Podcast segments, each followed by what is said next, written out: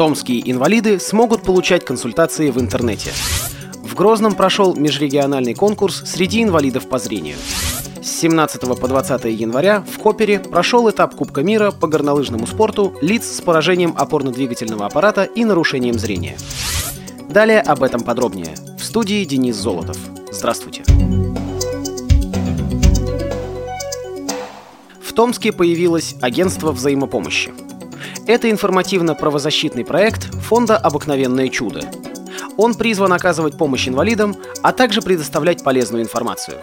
Как сообщает сайт проекта чудо.томск.ру, томичам необходимо описать свою проблему в разделе «Служба оперативных советов» СОС.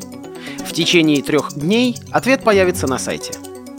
Также на странице проекта можно найти мнение экспертов, опросы и комментарии по теме, проблемные и конфликтные репортажи, касающиеся жизни инвалидов, а также новые законы и справочники по вопросам, интересующим инвалидов.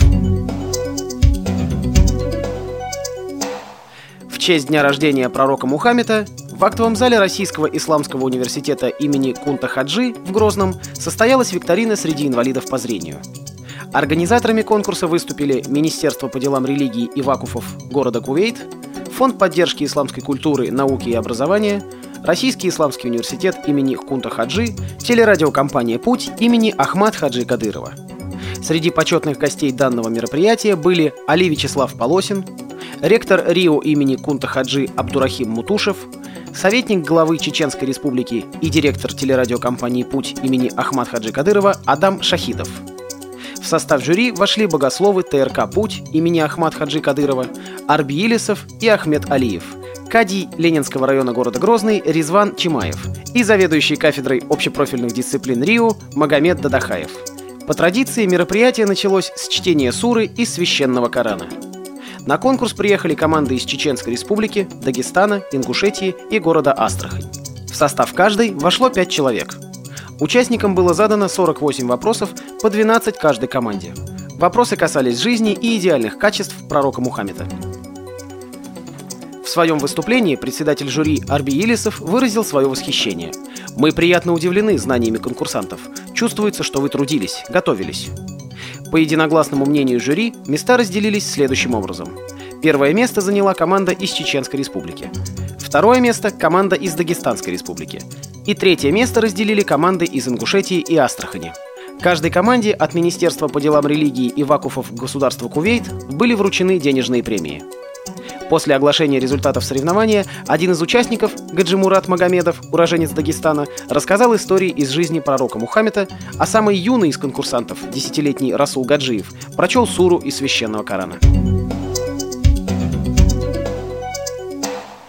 17 по 20 января в городе Коппере, США, прошел этап Кубка мира по горнолыжному спорту лиц с поражением опорно-двигательного аппарата и нарушением зрения. В соревнованиях приняло участие более 100 спортсменов из 18 стран мира.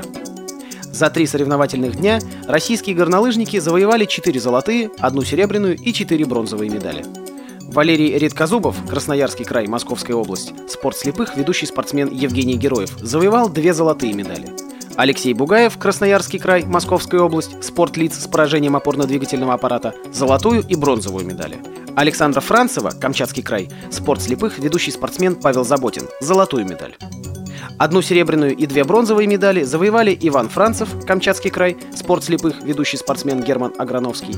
Одну бронзовую награду завоевал Александр Алябьев, Московская область, спорт лиц с поражением опорно-двигательного аппарата. Паралимпийский комитет России поздравляет российских спортсменов с завоеванием медалей и желает им успехов на предстоящих стартах. При подготовке выпуска использованы материалы информационных агентств и интернет-сайтов. Мы будем рады рассказать о новостях жизни незрячих и слабовидящих людей в вашем регионе. Пишите нам по адресу новости собака ру. Всего доброго и до встречи!